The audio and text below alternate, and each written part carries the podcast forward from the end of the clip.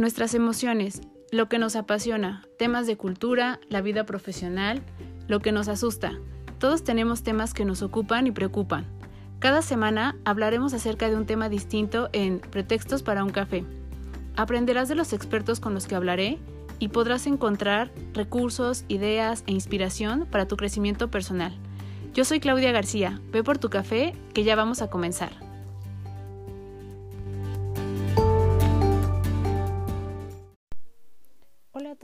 Bienvenidos a un episodio más de Pretextos para un café. Espero que tengan su café a la mano y eh, que estén listos para hablar acerca de este tema que está un poco, no un poco, está relacionado con lo que hemos estado viviendo esta semana y no pretendo llevarlo por el lado de, eh, de género o de la perspectiva que tenemos acerca de la violencia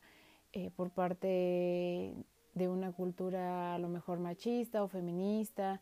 Creo que en general la visión que podemos tener de la concepción que tenemos como sociedad y de cómo nos estamos relacionando es lo que nos está generando esta parte de miedo, esta parte de asombro y de abrir los ojos para quienes todavía no los estábamos manteniendo en su totalidad eh, abiertos, ¿no? Y darnos cuenta que en diferentes niveles y con diferentes acciones y en diferentes grados estamos dejando de sensibilizarnos, estamos llevando esta parte de una satisfacción, si queremos o podemos decirlo, enferma, a niveles en los que estamos lastimando a las personas. Y eh, no quiero tocar solo el tema, como decía, de eh, la violencia hacia las mujeres, sino también otro tipo de cosas que hemos estado viendo por medio de las, de las redes. Y, como lo mencionaba en otros episodios, creo que todos deberíamos de hacer un análisis acerca de lo que estamos viendo, hacerle caso a esta parte de conciencia y de eh, razonamiento que podemos hacer acerca de lo que estamos eh, observando en estas situaciones, de cómo las estamos concibiendo, de incluso hacerle caso a las sensaciones que tenemos cuando vemos esto, qué es lo que nos provoca y con esta información y con eh, estas sensaciones que estamos logrando eh, percibir de, de lo que estamos viendo, hablar, ¿no? Desde esta parte hablar, hablar por nosotros y como decía, creo que la parte de la indiferencia ya no es una opción. Ya es tiempo de que tengamos una opinión acerca de esto y de que también tengamos una acción acerca de esto. Tenemos que mantenernos ya en una postura en la que tenemos que tener una reacción, y tenemos que ejecutar de alguna manera porque no estamos solos y porque la mayoría de nosotros nos movemos justo en contextos en los que cualquiera de las personas que tenemos a nuestro alrededor y que queremos pueden ser susceptibles a vivir este tipo de violencia. En específico, quiero referirme a, dos casos, sí, el tema eh, de, de violencia hacia las mujeres, pero no concentrarnos solo en eso, sino también en algo que se vio el día de hoy en, en las redes acerca del bullying a personas que tienen,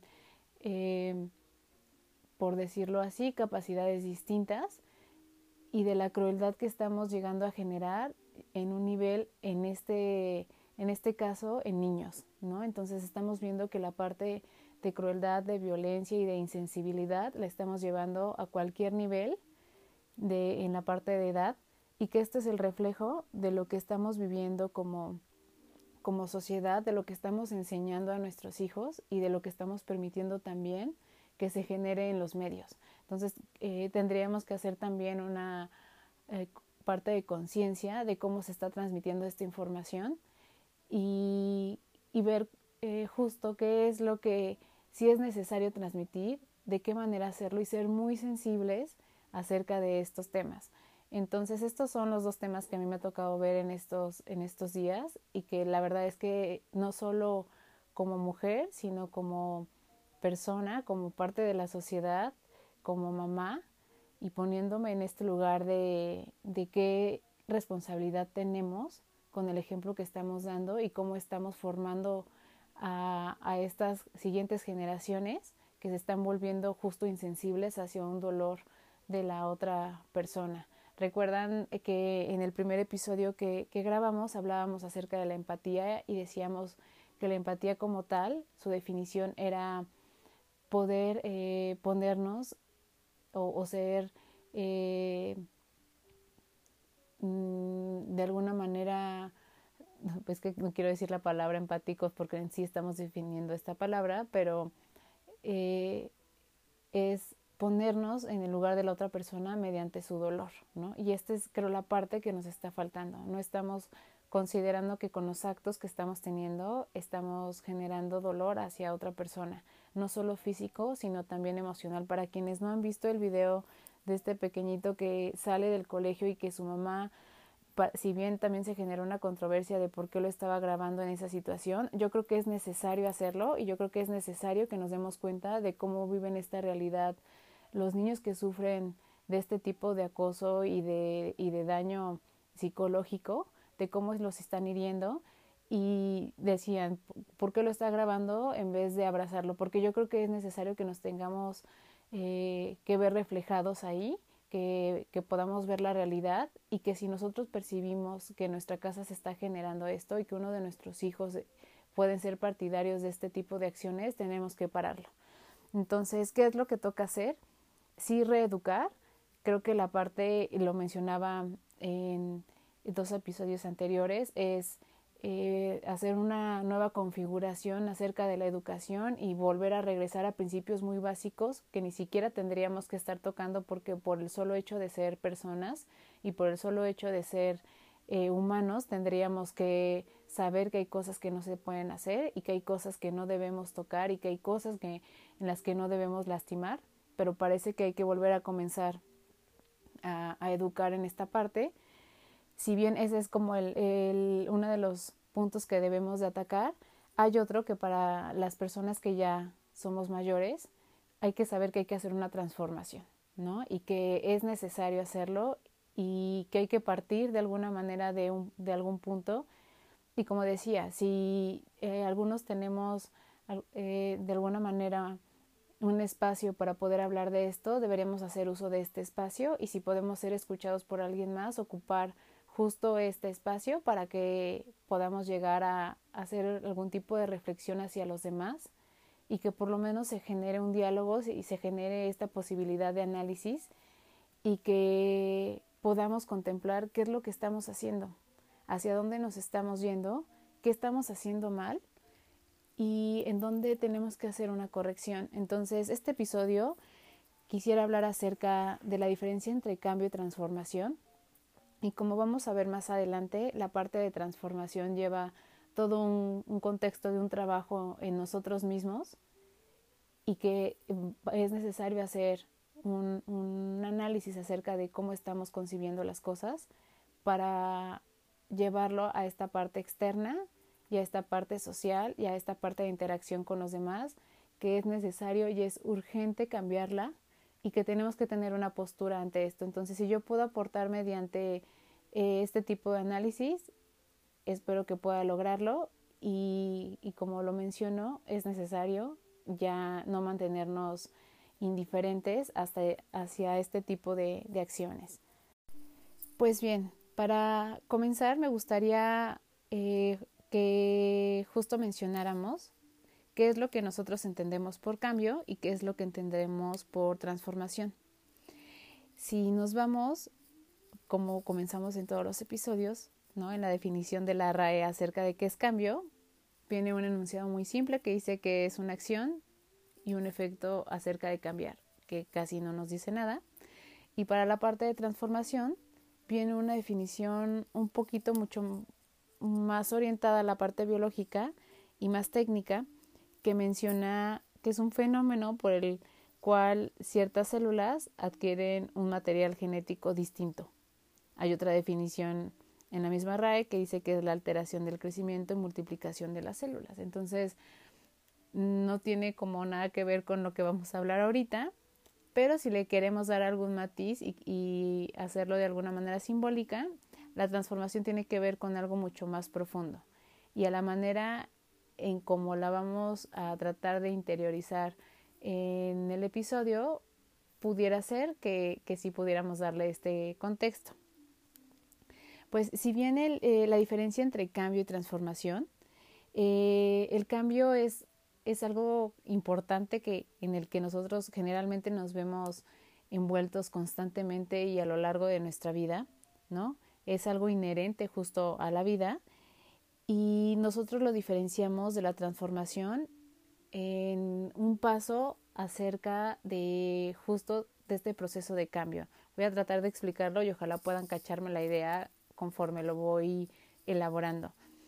El cambio normalmente es una invitación, es eh, cambiamos cuando algo no está bien, ¿no? cuando algo está fallando, cuando se detecta que algo de lo que estamos haciendo no nos está llevando hacia una respuesta correcta y entonces se nos pide que sea necesario cambiar. Decimos que es una invitación porque es eh, una invitación a lo mejor de una persona con la que estamos, si queremos verlo en el ámbito laboral, con quien estamos llevando un proyecto o con quien tenemos un vínculo o en alguna situación en la que nos encontramos en la que es necesario adaptarnos a, un, a una nueva situación, ¿no? Entonces, la situación o las personas nos pueden llevar a una invitación a cambiar y es necesario que esto se lleve a cabo. Entonces es por eso que, lo manejamos como si fuera una invitación. Por ejemplo, eh, cuando en una empresa ¿no? se nos dice que las cosas no nos están eh, llevando hacia la meta que, es la que tenemos planteada y, o que no estamos dando los resultados que se esperan, nos, se nos pide que hagamos las cosas de maneras distintas y que entonces eh, generemos un cambio ¿no? en la manera en cómo estamos llevando un proyecto, estamos llevando nuestro día a día o, como estamos haciendo una planeación, etcétera. Cambiamos cuando por cuestiones incluso también de salud, ¿no? A lo mejor si vamos al médico se nos dice que la manera en la que estamos, eh, no sé, llevando nuestra alimentación o los hábitos que tenemos nos están generando algún malestar en esta parte y entonces se nos pide que, que, nos adaptemos a esta nueva situación en la que tenemos que realizar eh, justo modificaciones y entonces cambiar eh, nuestros hábitos de comida, nuestros hábitos de movilidad, nuestros hábitos de consumo de ciertos eh, alimentos o sustancias, etcétera. Y es por esto que decíamos que, pues bueno, el, el cambio es una invitación, ¿no? Que propone algo o alguien, cuando decimos algo es, que esta misma situación nos, está solicitando que hagamos una modificación y cuando decimos que es alguien, pues es una persona en particular. La respuesta a este cambio depende mucho de la resistencia que nosotros tenemos justo a este, ¿no? Y aquí es donde interviene ya la parte de transformación. Aquí es donde está la parte importante. La transformación es cuando dejamos de ver al cambio como algo externo y eh, nos damos esta apertura para que pueda venir a mostrarnos que, o, que viene a, decirnos que tenemos que ponernos eh, un poco como en otra situación, que tenemos que tener otra perspectiva, que tenemos que movernos del lugar en el que estamos y tratar de hacer las cosas de alguna manera un poco mucho más exigentes, ¿no? Entonces es cuando nos damos cuenta que, que sí es necesario y encontramos el porqué de esta situación de cambio, no solo esta parte de invitación y entonces bajo una instrucción sabemos que tenemos que hacer una modificación. No, la transformación es justo cuando en este proceso de cambio nosotros nos damos cuenta que hay un porqué de esto y, y nos damos cuenta de dónde estamos parados, de qué estamos haciendo y de cómo estos eh, cambios o cómo esta nueva perspectiva de ver las cosas nos va a llevar a una nueva situación en la que podemos cooperar también hacia aportar a los demás. Entonces, cuando justo incorporamos toda esta parte, entendemos con esto que es un beneficio no solo para nosotros, es un beneficio a veces también a nivel general y a nivel, si lo vemos desde un contexto profesional, a un nivel de equipo, ¿no? a un nivel de grupo, eh, mejoramos con esta situación nosotros y mejoramos el contexto y mejoramos a las personas que están involucradas con esto y entonces llegamos a este punto en el que decidimos si hacer una transformación a partir de nosotros. La transformación entonces es un proceso que además eh, de, de, llevarnos a esta nueva situación, sabemos que en, su, en el mecanismo que lleva, la verdad es que no es nada sencillo, ¿no? La parte del cambio, como decíamos, al ser algo muy directo, pues es algo muy mecánico y incluso hay veces que hay una instrucción directa y entonces no requiere de que hagamos ni una elaboración, ni un análisis, ni una introspección de cómo estamos haciendo las cosas. Simplemente eh, ejecutamos de manera distinta sin tener que hacer ningún proceso en el cual nosotros tengamos que poner en juego eh, cierto análisis de cómo estamos moviéndonos y, qué es lo que tendríamos entonces que mejorar para que esto suceda. En la transformación este proceso es mucho más complicado porque justo para que se produzca realmente se tiene que movilizar ciertas dimensiones de lo que nosotros somos. Ahorita vamos a entender a qué le llamamos dimensiones, pero justo son puntos que forman parte de nosotros y que nos ayudan a darle un contexto a las cosas y que nos ayudan a aprender, nos ayudan a entender eh, situaciones externas nos ayudan también a entender una comunicación acerca de alguien más y estas eh, dimensiones juegan un papel muy importante porque nos permiten eh, justo tener esta parte de información del exterior y cómo nosotros podemos interiorizarla o bien cómo podemos dejar que pase de largo y que nos surta un efecto en nosotros. Eh, si nos damos cuenta, ¿no? Esta parte de, del de transformación, perdón, casi siempre se da cuando hay momentos de crisis. Las personas que son más resilientes son personas que aprovechan situaciones importantes, situaciones un poco caóticas, situaciones que te sacan totalmente del encuadre y del lugar en el que estamos acostumbrados a estar y que entonces son capaces de llevar este malestar y este sentir y vivir en el que no imaginaron encontrarse para una situación de bien, haciendo todo un proceso eh, interior para que esta transformación se dé. Entonces casi eh, las transformaciones más profundas casi siempre se dan cuando hay momentos de crisis. Yo en, algún momento leía que no era, no es en balde que la palabra crisis tenga en su componente etimiológico también esta parte de la palabra o de dónde se deriva, por ejemplo, eh, lo que es el crisol y lo que es una crisálida, y cómo estos dos elementos también a su vez eh, tienen dentro de su naturaleza eh, la parte de transformación. Es curioso. No sé si a lo mejor la persona que que hizo este análisis lo, lo, quiso llevar hacia esta forma, pero creo que es una, si no, si no es algo a lo mejor totalmente objetivo, es una buena metáfora y la voy a explicar ahorita. Por ejemplo, decía que además de ser estas, estos dos elementos de ser muy bellos por este componente de transformación que tienen, también tienen una parte de evolución. Por ejemplo, la crisálida,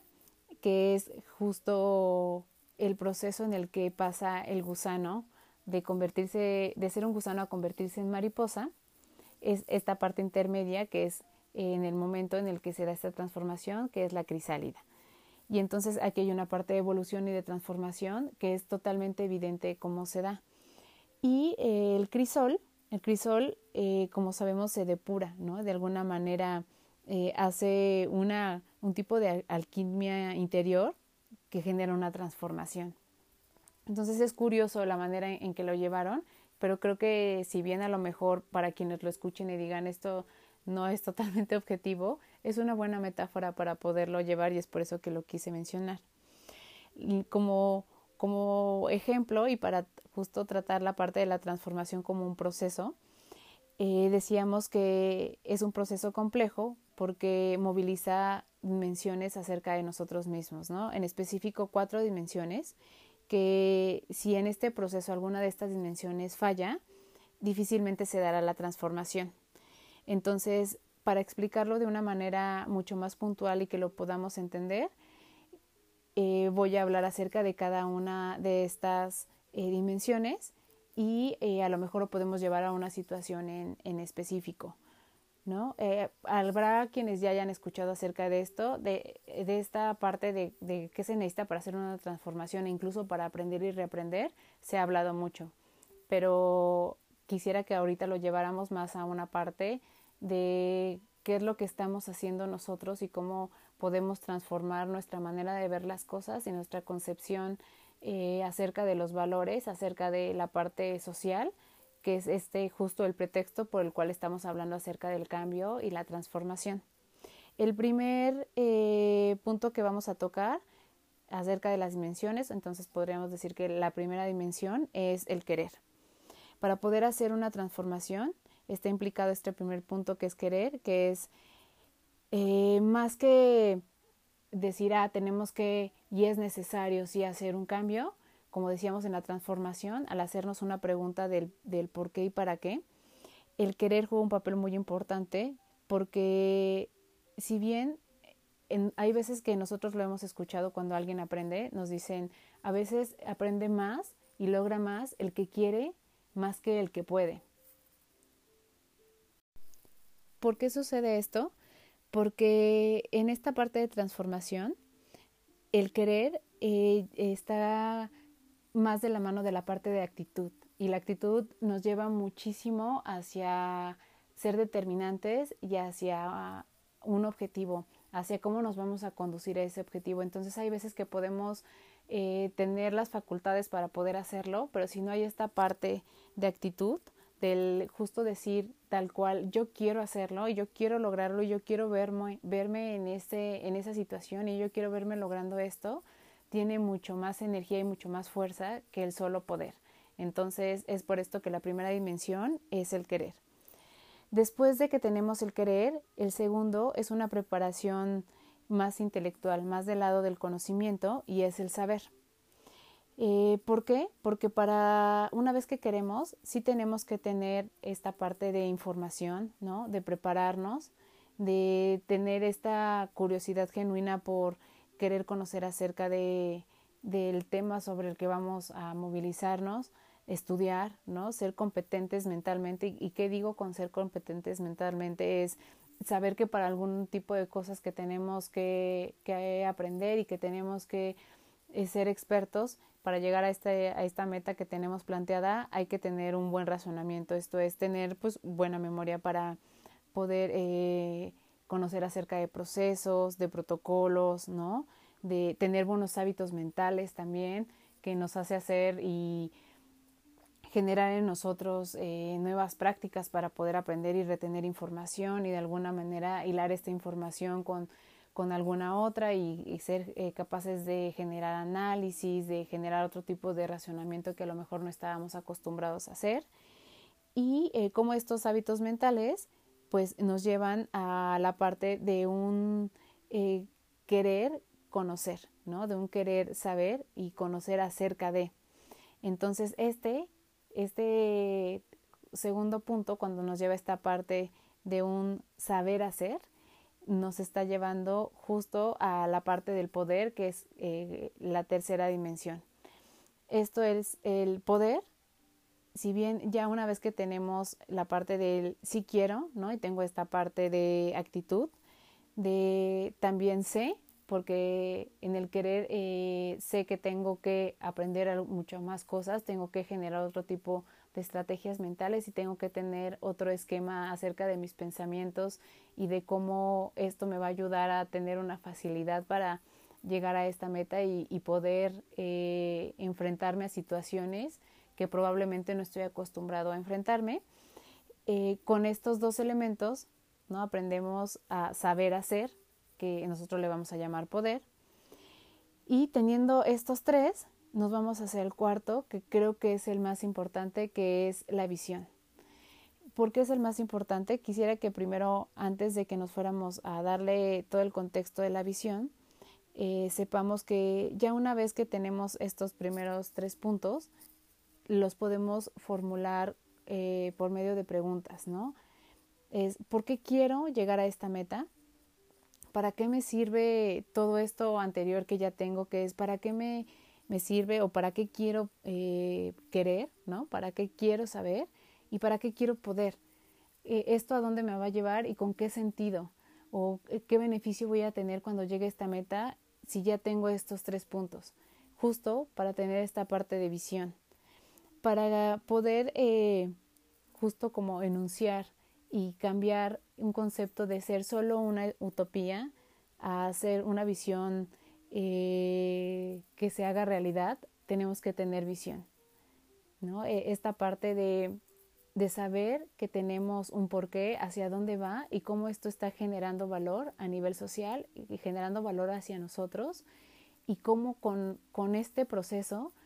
necesariamente nos va a colocar en otro lugar, porque sin llevar este proceso no podríamos seguir en el, en, la misma, en el mismo lugar y viendo las cosas de la misma manera. Entonces, en el mismo proceso en sí es enriquecedor y necesariamente nos va a llevar hacia otra parte de visión de las cosas que podemos compartir con un grupo. Si lo llevamos a la parte laboral, pues lo podemos compartir con el equipo y se supondría que esta podría ser una de las maneras de operar de las organizaciones, ¿no? Cuando el equipo logra responderse estas preguntas entendería la visión de una empresa o la visión de un proyecto, pero si lo llevamos a la parte social, entenderíamos también el por qué es necesario transformarnos, qué es lo que queremos o qué es a lo que queremos llegar. Y en este punto yo pondría,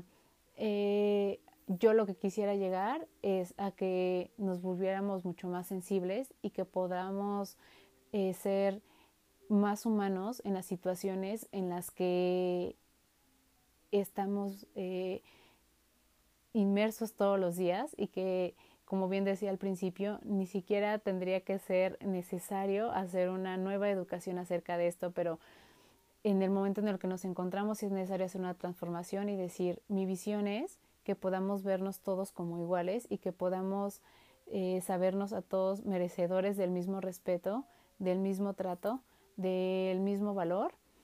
y de las mismas emociones y sensaciones que nosotros queremos sentir son las que deberíamos permitir que los demás sintieran. Entonces, esto que justo ahora que lo nombro, y, con todo lo que está pasando, podríamos decir es una utopía.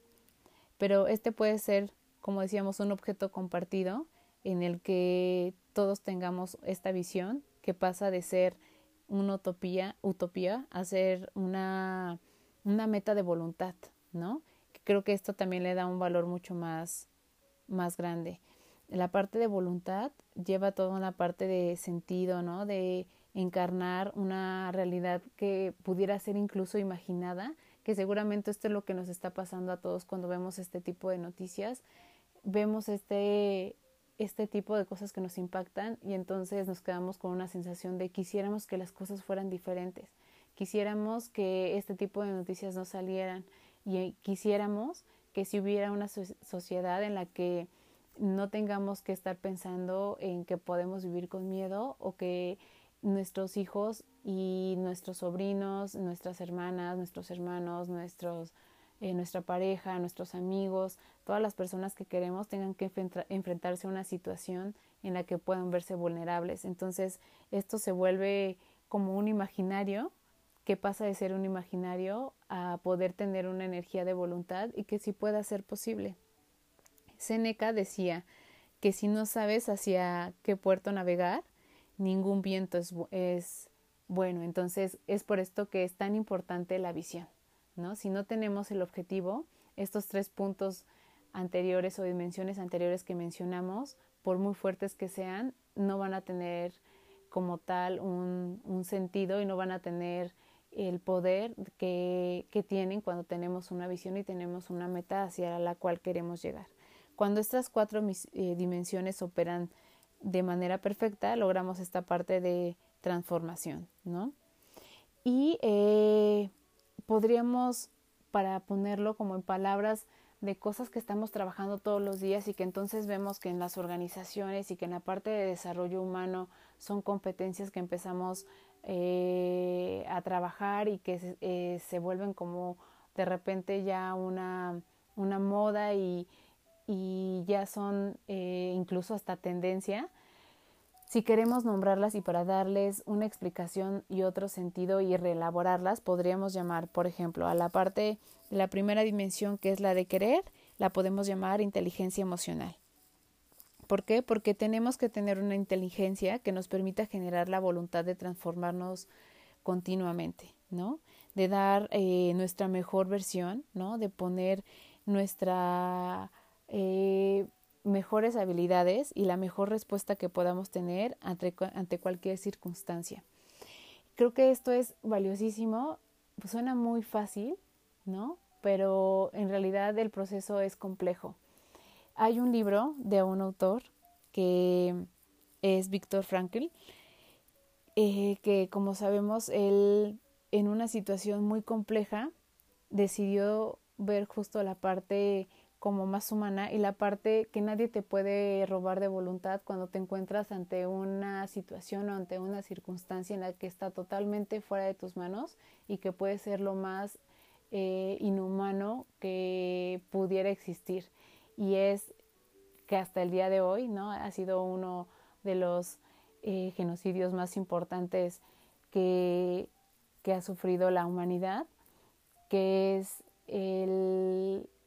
es esta parte del holocausto. Él cuando estuvo en los campos de concentración y cuando se dio cuenta que la esperanza iba poco a poco disminuyendo y cómo era esta, eh, estas etapas de justo ir perdiendo esta parte de tener como un poco de luz o de esperanza, se dio cuenta que hay algo que no te puede quitar nadie, ¿no? Y que solo lo puedes, como decíamos, entender cuando estás en un proceso de crisis. Él decía un poco justo como utilizando el axioma que, que maneja en, en esta interiorización que hizo, que la última de las libertades humanas es el poder de elegir nuestra mejor actitud ante cualquier circunstancia, por difícil que sea. Entonces es increíble que alguien ante una situación como esa sea capaz todavía de decir, tengo que tener la mejor actitud para poder salir de esto, ¿no? Y para crear mi propia realidad. Entonces es, es casi, pues sí, una utopía o casi imposible imaginar que alguien pueda llegar a este tipo de análisis y de eh, comprensión de la vida ante una situación tan inhumana como esa. Cuando podemos entender que alguien ante esa situación puede hacer este tipo de reflexión, podemos entender que nosotros también podemos hacerla ante las situaciones que estamos viviendo en este momento y que podemos hacer eh, eh, una transformación en eso si podemos comprender que puede suceder desde nosotros mismos para poder hacerlo hacia los demás y que podemos cambiar la realidad en la que estamos viviendo, desde un aporte que pudiera ser muy minúsculo, el hacer un análisis nosotros y decidir hacer esta transformación en donde estamos y hacerlo para quienes están con nosotros y en los vínculos que tenemos con las demás personas, podemos hacer una cadena que si bien puede ser corta o larga, hace un poco de diferencia, ¿no? Y como decía, pues es, esta parte de, de este enunciado que les acabo de decir puede ser o se puede pronunciar de manera muy fácil, pero en realidad es muy difícil de ejecutar. El, proceso que tuvo que haber llevado justo este autor para poder llegar a esta, esta reflexión debió de haber sido muy complejo, ¿no? Debió de haber sido desde su sufrimiento, desde la parte de ser persona y también desde la parte de cómo concebía eh, lo, externo y a las personas que estaban infligiendo este tipo de acciones. ¿Qué tipo de mentalidad tienes que tener para poder eh, no caer en esta parte de ser víctima y decir cuál es, qué es lo mejor que puedo hacer? Poner la mejor versión de mí ante cualquier situación adversa. Y esto parece, cuando nosotros decimos una situación adversa, podría ser el no tener empleo, el tener un problema este, con algún amigo, algún familiar, el tener un problema de pareja, el tener eh, algún problema con alguien en el trabajo, que para nosotros podría ser a lo mejor algo complejo, no se equipara ni se compara en ningún momento con las situaciones que se pudieran vivir en, en un campo de exterminio, donde estás viendo que las personas que están al lado de ti pueden estar en cualquier momento eh, en otra condición o más bien ya no estar, ¿no? Y que con las personas con las que estás conviviendo todos los días son personas que pueden decidir si te quitan la vida o no. Y esto es un poco lo que está sucediendo en este momento en nuestra sociedad, que vivimos con miedo y no sabemos qué va a suceder el día de mañana y no sabemos con qué tipo de cosas nos vamos a enfrentar y no sabemos a qué tipo de dolor podemos llegar a, vivir, que puede ser algo físico, como decíamos en esta parte de violencia, o puede ser algo emocional, cuando poníamos el ejemplo de este pequeño que sufrió bullying en su escuela. Y eh, bueno, para, para, seguir con esta parte de, de renombrar las dimensiones, a la segunda dimensión, que es la parte de eh, el, saber y el, tener y prepararnos con eh, lo que se necesite para llegar a esta meta, eh, que es el conocimiento, le podríamos llamar a la habilidad del talento, ¿no? Muchas personas actualmente, si lo vemos, cuando estamos en una organización, decimos, hay personas que son muy talentosas, ¿no? y hay veces que no sabemos totalmente lo que viene detrás de un concepto de talento y puede ser con muy talentosa que es alguien que eh, conoce perfectamente qué habilidades tiene y sabe en qué momento ponerlas en juego ante las situaciones que, que lo requieren, ¿no? Entonces alguien que tiene una habilidad de palabra, justo en el momento en el que está en una reunión, puede hacer uso de esta habilidad y, y puede llegar a un nivel de convencimiento hacia los demás acerca del tema en el que estén hablando. Alguien que tiene una habilidad de socializar también puede hacer uso de este talento y entonces con esto generar eh, resultados acerca de lo que conviene a, su situación profesional, justo identificando qué talentos tiene y entonces cómo eh, juega con estos para llevarlos a su favor, ¿no? Y una persona con talento, pues es, competente, ¿no? Porque sabe que sabe y porque también sabe cómo ejecutar, que es lo que decíamos, identifica esta parte de las características que son resaltables en ella y sabe en qué momento ponerlas en juego. Pero hay algo aquí muy curioso que es cuántas personas, si lo vemos así en la parte profesional, que es el ejemplo que estábamos poniendo, cuántas personas son contratadas justo por esta parte de talento y no de conocimiento, y también cuántas personas son despedidas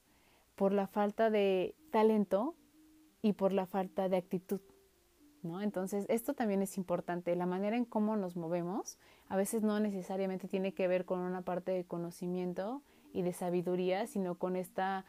eh, parte de conocimiento de nosotros mismos y que hacemos y resaltamos estas cualidades y sabemos cómo ponerlas en juego. Y hay veces que podemos saber mucho y como no sabemos en qué momento identificar que podemos hacer uso de este conocimiento y nos puede ganar alguien que tiene esta parte de bien elaborada la parte del talento, pues puede ser una eh, circunstancia de desventaja y entonces quedar fuera ¿no? de un proyecto, quedar fuera de una, de una organización y entonces aquí es donde vemos qué papel juega, qué tan importante juega este papel de, del talento y es hacer de nuestros conocimientos justo una una oportunidad para sacarlos en los momentos en los que es, necesario y así resaltarlos. Y eh, a la parte de justo eh, cómo se maneja esta conjunción para que al final lleguemos a la parte de visión, le vamos a llamar voluntad. La voluntad tiene una parte mucho más humana y tiene una parte mucho más auténtica y tiene una parte más de nosotros mismos, más de nuestra esencia y más de eh, justo como la visión de qué es lo que queremos lograr, ¿no? La voluntad de servir, la, la parte de voluntad y, ser útiles en cuanto a la parte social, en cuanto a la parte de lo externo y de los demás, la amabilidad, ¿no? Eh, hace que finalmente veamos a la voluntad como una opción para poder crear una visión conjunta y poder integrar esfuerzos. ¿Por qué para mí es muy importante mencionar esto? Porque creo que es justo el momento en el que todos tenemos que tener esta voluntad de hacer una transformación y tenemos que tener esta voluntad de querer hacer las cosas de manera distinta para la realidad que estamos viviendo,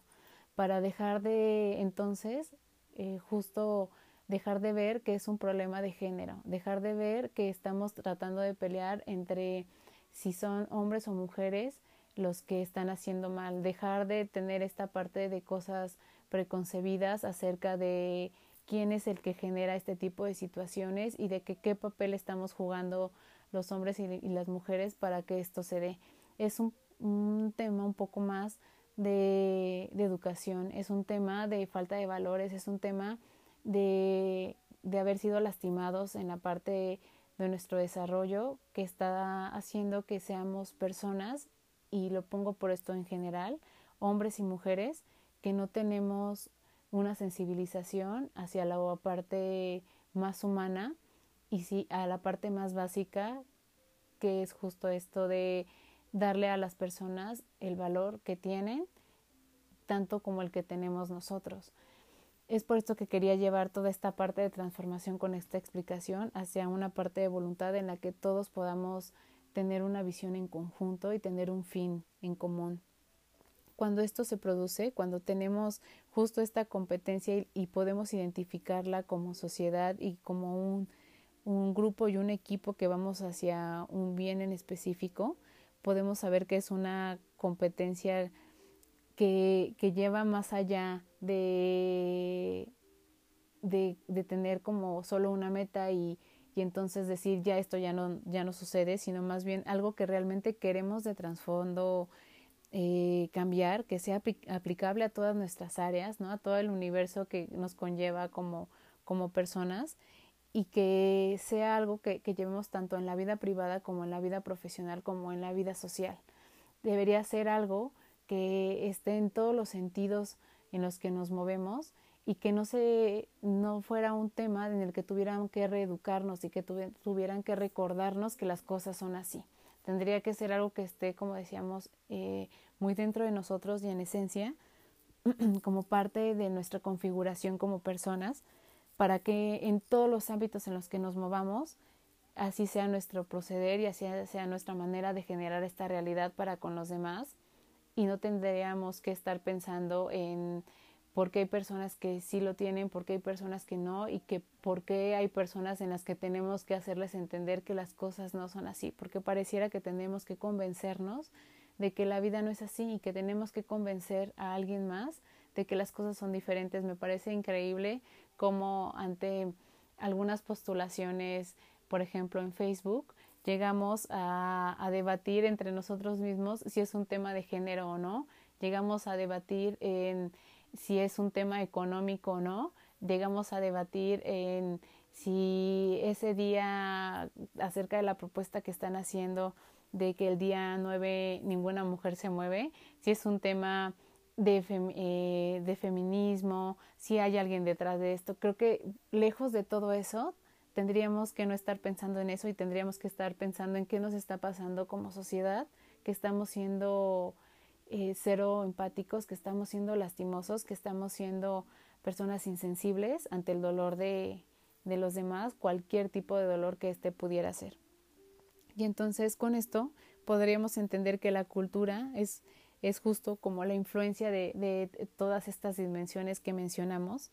y que nos ayudan a transformarnos. Esta es la intención de, esta, eh, de este episodio, hablar acerca de la parte de la transformación y entonces saber que el querer, el saber, el poder y el compartir una visión nos pueden ayudar a transformar la realidad que actualmente tenemos. Para quienes tenemos hijos, eh, podrán entender la parte de conflicto que nos puede generar el ver que si nosotros, si bien no hemos estado tan permeados desde pequeños de este tipo de cosas y estamos llegando a estos niveles, ¿qué va a suceder con justo este tipo de situaciones que estamos viendo en las que puede ser muy común que nosotros podamos hacer un comentario hiriente hacia otro pequeño que no entiende por qué lo están lastimando, que no entiende por qué su diferencia es motivo de burla y por qué no entiende que su diferencia es motivo de desprecio y motivo para que alguien se pueda ensañar y se pueda divertir con eso.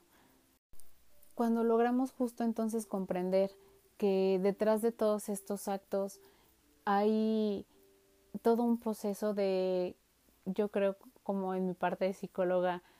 justo de una educación en la que alguien sufrió un daño previo, ¿no? Y que entonces es por esto que puede ser insensible a, eso. Si bien no podemos a lo mejor hacer cambios en estas personas porque ni siquiera podemos identificarlas, ¿no? Ni siquiera es que nosotros podamos ver a alguien y podamos saber que detrás de esta persona hay este tipo de actos. Sí podemos, para quienes estamos eh, tratando de hacer este tipo de cambios y que eh, las, los grupos y las personas están tratando de, de, hacer acciones en las que pudieran justo generar eh, un cambio en la sociedad y que queremos concientizar, podemos hacer esta parte de transformación y podemos eh, tener una dialéctica con nosotros mismos y saber que esta parte de transformación necesariamente es un proceso dinámico, es decir, que tenemos que hacer algo y que nos tiene que representar una acción y que tiene que representar un cambio de posición y de postura y de eh, visión de las cosas.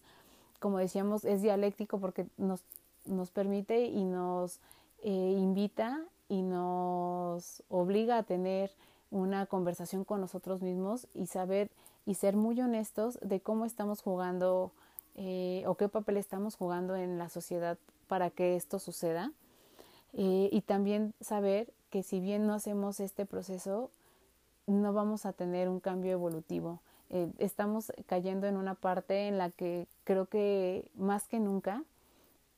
eh, nos estamos cuestionando qué es lo que está pasando y esto hacia dónde nos va a llevar. Esto no es una parte de crecimiento, esto no es una parte de evolución, esto es ni siquiera quiero hablarlo como un retroceso porque si lo vemos como un retroceso tampoco sucedía esto. Esto e, es posicionarnos en una posición de, de o en una postura de crueldad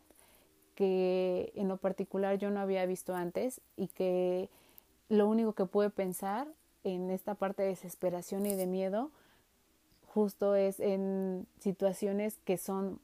que son muy extremas, ¿no? Que cuando nosotros llegamos a ver estas condiciones en las que la, la gente vivió pues racismo, ¿no? Intolerancia hacia ciertas características que tenían y que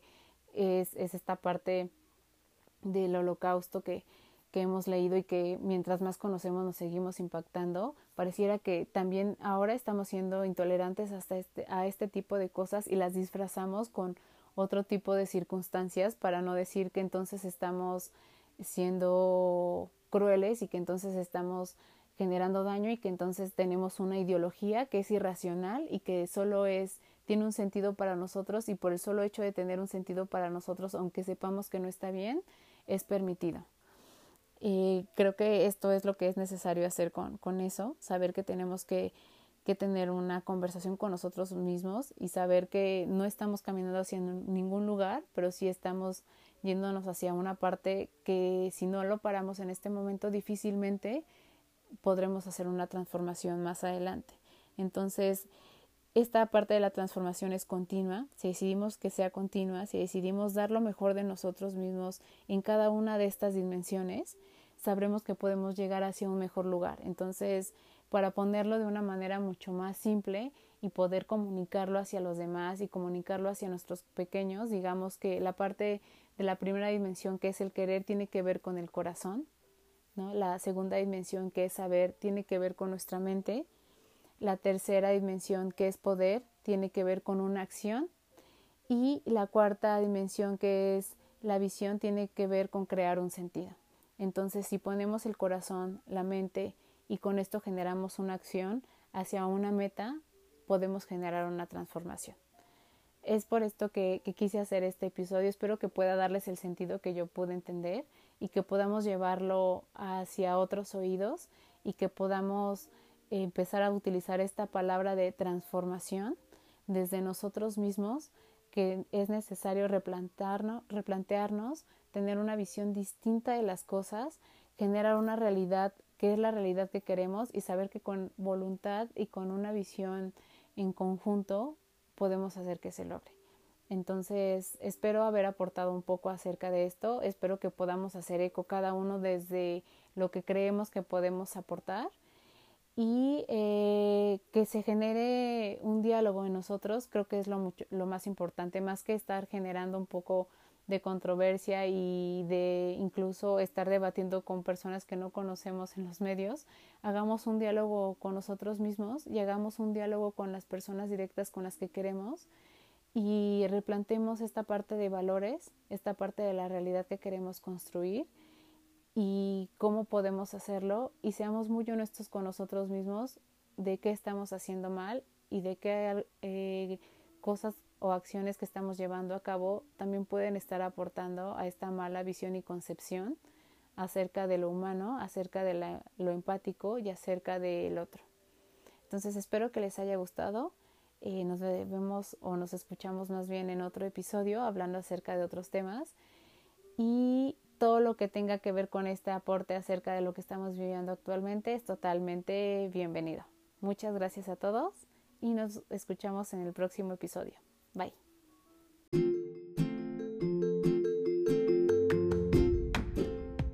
Muchas gracias por estar aquí. Nos escuchamos en el próximo episodio con un pretexto más para hablar de otro tema.